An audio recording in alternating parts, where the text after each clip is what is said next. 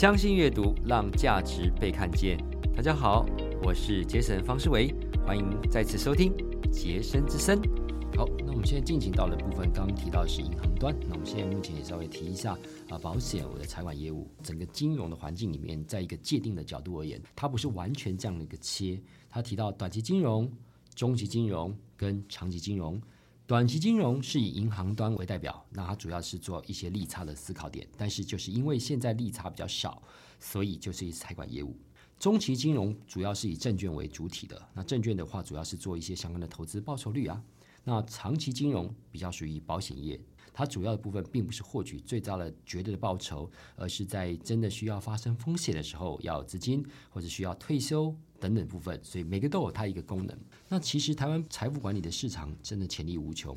二零零六年的一月十三号，金管会发布人身保险办理财富管理应注意管理事项，寿险业才首度取得经营管理财富管理的业务。那但直到二零零八年初，就有第一家的寿险公司获准从事财富管理业务。那在整个财富管理的思考点来讲，因为保险业当时它也有一些可能大家也有听过利变增值型的保险，它是透过宣告利率的思考点来讲。但是因为利率当时一直往下跌，当然这段时间是一个升息的情况下，他们也受到一个低利环境，当时给人家的一个预定利率比较高，那产生的一个利差损。但是整个保险的真正的核心，它主要不是赚取投资报酬率，它主要的目的在实质的一个保障啊，分散风险。除了转嫁风险之外，现在有越多的人透过购买保险商品，达到储蓄投资、资产保全、财富传承，还有合法适当的节税。所以这时候呢，可能就需要去你有认识的理财规划师，或是人身风险规划师的一些专业来跟你相辅相成。但保险是以保障为核心，追求稳健获利，所以产品几乎都是各种保单。但不可讳言，现在有一些保单是连接在基金的。变额年金，甚至所谓的类权委，类权委就是由保险公司去跟啊一些投信互相的合作，客户的话就全权委托给投信去做相关的一些资产配置。当然，在一个储蓄、子女教育基金、退休金等等，甚至大家可能有听过基富通，他就有提到所谓用木雕日期基金，什么二零三一、二零四一、二零五一，这什么意思呢？举个例子，如果这个人买了一个二零三一的目标日期基金。它背后的含义就是，基金经理人会根据这个人退休未来的时间点，比如说二零三一前后几年要退休的部分，他去做相关的股债平衡。所以现在不会有投信去发二一零零的基金，因为二一零零年要退休的人，现在可能还是小 baby 而已，离退休还真的太远。所以在整个产品规划重点不同的话，还有一个蛮值得。讨论的现象就是，一般正常来讲，不管是不是理专案、证券从业人员、保险从业人员，或是独立理财顾问啊等等，我觉得每个人都是各司其职。而且，即使有一些重叠，因为现在目前保险的这个单子几乎是全通路，甚至可以网络买。但是实际上的角度而言，我觉得还是在于啊，现在目前的环境是一个打团队战的一个时代，就叫一加一加 N 的思维。有一本书啊，蛮值得跟大家分享的，不是我这本《我用理财金三角》，我这本书也还算可以接受啦。如果纯粹理财书，您只要看一本的话，就是莫基尔写的《漫步华尔街》。如果是有关于正向思维、团队合作，甚至组织的思考点的话，会非常建议有本书是 Stephen Covey 写的《与成功有约》，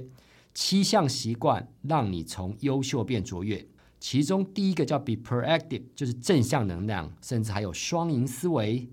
统合中效、以终为始。我对以终为始这一块真的是非常非常有感觉的。它的原文叫 begin with the ends in mind，就是说很多事情，当你看到最终的结果往前推，你就可以知道定位。前辈有曾经跟我分享过一句话，我真的把它记在心里。他说：“当方向是对的，就不怕路遥远。很多事情只有累积，没有奇迹。”可能我们的听众中有人有看过这段时间还蛮夯的书，叫做《原子习惯》，每天进步百分之一，三十七倍，但是很难去衡量每天进步百分之一。主要的部分是一种习惯的思维，所以在整个的思考点来讲，不管在保险这个思考点，它还是属于稳健的部分啊，去做一个风险移转、财富传承、预留税源。我们常说，凡事预则立，不预则废。很多事情未雨绸缪、守护跟传承，传承这两个字真的很重要。大家真的可以去看一下《呃相信阅读》ESG 那本的杂志，刚好有个机会，我在那边写了一篇传承的东西，也可以做个参考。那保险公司的客户一般的话，也有高产客户，甚至做一些传承相关的部分。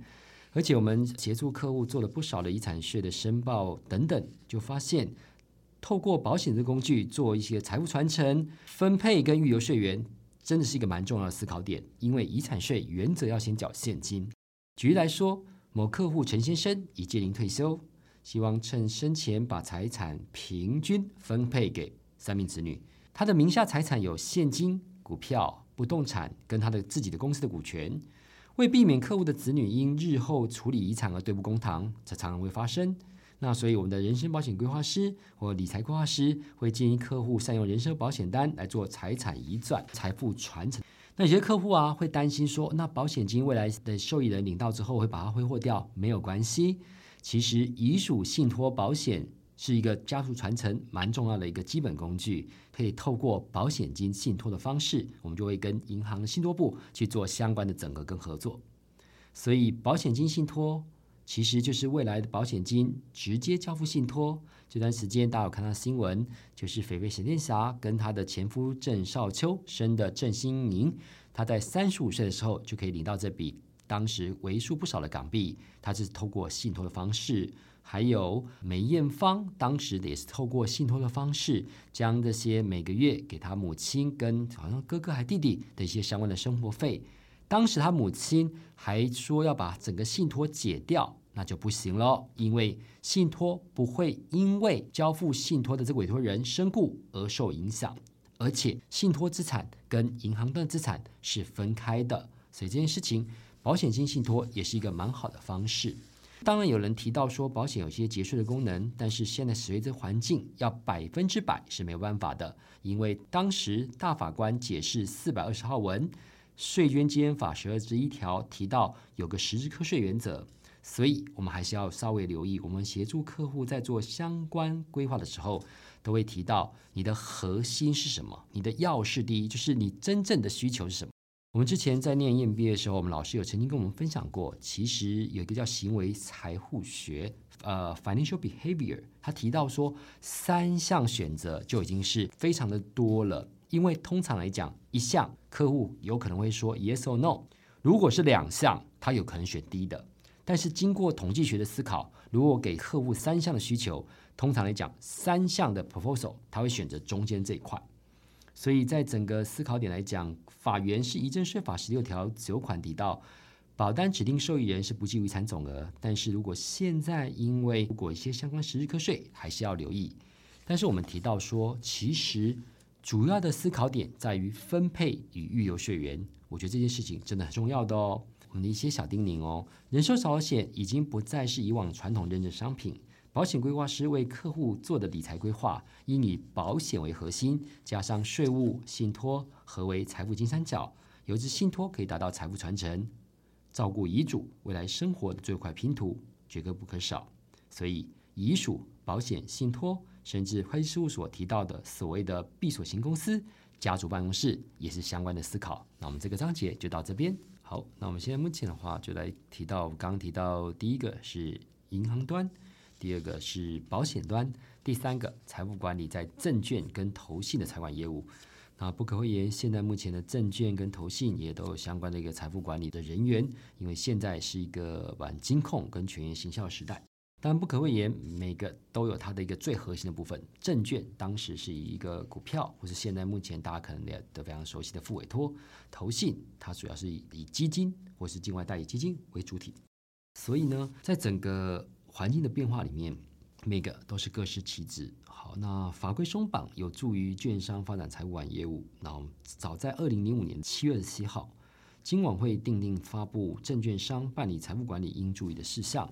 让证券业首度取得经营财富管理的业务。然而，相较于银行跟保险业，证券业的部分它是循序渐进的。当然，现在目前有几个证券公司也大举去从银行端或是保险端，它取得一些相关的举财，也很多的一些财务管理的业务。那二零零九年的九月二十八号，金管会公告修正证券商办理财富管理业务应注意的事项，增加证券商可以采信托方式从事财富管理业务，以及证券分支机构可申请财富管理与信托业务的相关规定。目前信托二点零也有几家券商有取得财管二点零的一个相关的思考点。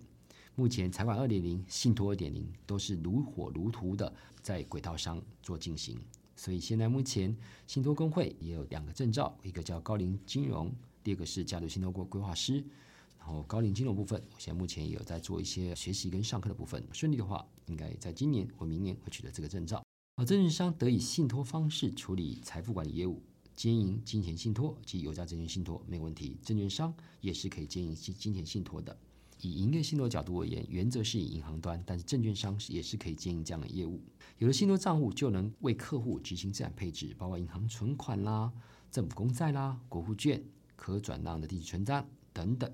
国内上市柜的新贵股票啦、国内证券投资信托啦、期货信托基金啦、衍生性金融商品等等，也可以同时解决开立多个不同交易账户的麻烦。到了二零一四年三月五号，自由经济示范区金融服务正式上路，同时也。允许证券商得设立所谓的国际证券业务分公司，就是所谓的 OSU。其实三个东西，其实大家最常听到是 OBU，就是银行端 Offshore Bank Unit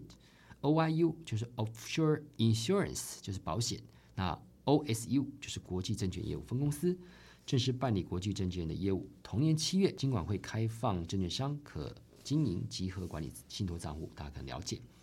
大幅放宽投信、投顾、券商。经营全权委托代操，无需经金管会许可委任，这不仅让证券的财务管理业务大幅扩大一步，也可以的银行财务管理站在相关的起点里面。此外，金管会啊也同意在二零一三年十二月三十日起开放受托买卖业务相关人员得经营兼办财务管理信托业务。这时候呢，证券商就可以整合既有通路，推动财务管理，更有机会提升客户理财的。概念，进而扩大财务管理的部分。所以在整个相关降低交割风险的部分，金管会在二零一五年的五月二十八号核准证券商交割专户设置客户分析作业要点，让投资人可以选择将交割款项留在证券的分户当中，银行不是在唯一的选择。以往客户卖了股票时候，钱就得回银行。开放证券商交割客户设置客户分账后，证券商。不仅能够掌握客户金流，又可以降低违风险，可视客户的资金状况，推荐适当的理财商品。客户也能借由证券商代理各项的业务款项收付、简化交科等等。但不可讳言，其实一般正常来讲，券商的客户的属性主要是以一个股票主为主。那这时候呢，甚至有一些比较属于要做这种报酬率啦，甚至是当冲啦，风险程度的高。但是现在目前因为环境上面变化，其实资产配置也是相关的思考点。所以其实不同的客户对于银行、证券、保险它的一个功能的部分都会有所不同。但是不可讳言，银行、证券、保险还有投信，在整个财富管理的部分呢，都各有它的优势。那我们来分享一下相关的比较。如果说银行端，它其实要掌握客户的资金，然后商品线完全分行据点比较多，交易性。便利高，如果也不能说劣势啦，它如果一般的话，信托的话收取信托管理费，它没有问题吧？你就要新方收的哦。那如果是保险业的部分的话，业务人跟客户比较建立长久的关系，在退休金市场比较发展空间。那可能需要在强化的地方是，碍于法规无法直接跟客户经销基金的产品，去投信合作。现目前纯粹只是保险公司买基金的部分，比较没办法这样做。那一般常常是类权委。那证券业的部分呢，客户风险程度通常会比较高，比较属于边投资面。那可代缴基金，那跟投信公司合作，客户属性会以股票为主，那下单股票，甚至现在美股可能大家也非常熟悉，就是一些副委托的思考点。那投信业的话呢，其实现在目前包括 ETF 啦，好了定时定额啦，或是相关一些属于专业投资人呐等等，我觉得比较吸引一些稳健获利的部分。那这时候投信业有时候它的点还是比较在于基金的这一块。其实不管财富管理在哪一个部分，我觉得人的信任度才是最终胜出的关键了。每个人在他自己的领域都有专业，但是如果要成为一个有温度的专业，那就可不容易，因为一般的专业人士不太能够跟人家做合作。但是如果你可以帮人家做一些合作的话，实际上来讲，在客户的角度而言，他会觉得你是一站式服务。就以我自己的角度而言，我自己比较定位是加一科跟行政局局长。我在厘清问题客户的能力来讲，尤其在个人税或者相关展规划里面厘清问题的能力，我觉得还有一定的水平。所以我们就要跟相关的一些通路跟专业人士做一些合作，让客户觉得我们是一个高 CP 值的。我觉得这块部分呢，也是一个蛮重要的。从零八年的亚洲金融风暴跟相关什么欧债危机等等的相关的震撼教育之后，现在目前客户他本身对吸收资讯也比以前来的更透明，所以现在来讲，你要能够胜出，我觉得信任当然是基本的，但是就是因为客户的信任，你。更要好好的做，因为信任就像纸一样，当你揉掉之后啊，即使我把它恢复，也可能没办法恢复到原来状况。有时候呢，你经营需要九十九分，但是信任一破，那一分整个就没有了。当客户愿意信任这个机构，或者是一些顾问，或者不管是职称是什么的资金呢来讲，我们更要好好的把客户的钱规划好。我们常说，错误的政策比贪污还可怕。用这句话倒在规划来讲，错误的规划比没有规划真的还有部分，因为它会让客户就在税务这一块，有些客户会觉得，嗯，我规划好啦。实际上来讲，有可能牵一发而动全身，有些事情没有相关关键弄好，有可能直接就爆了。因为我们任何的顾问是要协助客户做降低风险，而不是创造风险。在整个理财规划的过程中。跟纯投资还是有些差异的。我觉得让客户能够安稳的睡得着觉，或者顾问也能够睡得着觉，我觉得这才是一种三赢的局面。真正的财务管理以 AUM 应该是帮客户的资产规划好，以及整体性的考量，追求稳健的魄力，重视中长期的资产管理，而不是短线进出。好的理财规划师就像私人管家一样，为客户的资产尽把关之责。让客户觉得有一股安心的力量。好，我们这一章就到这边，谢谢。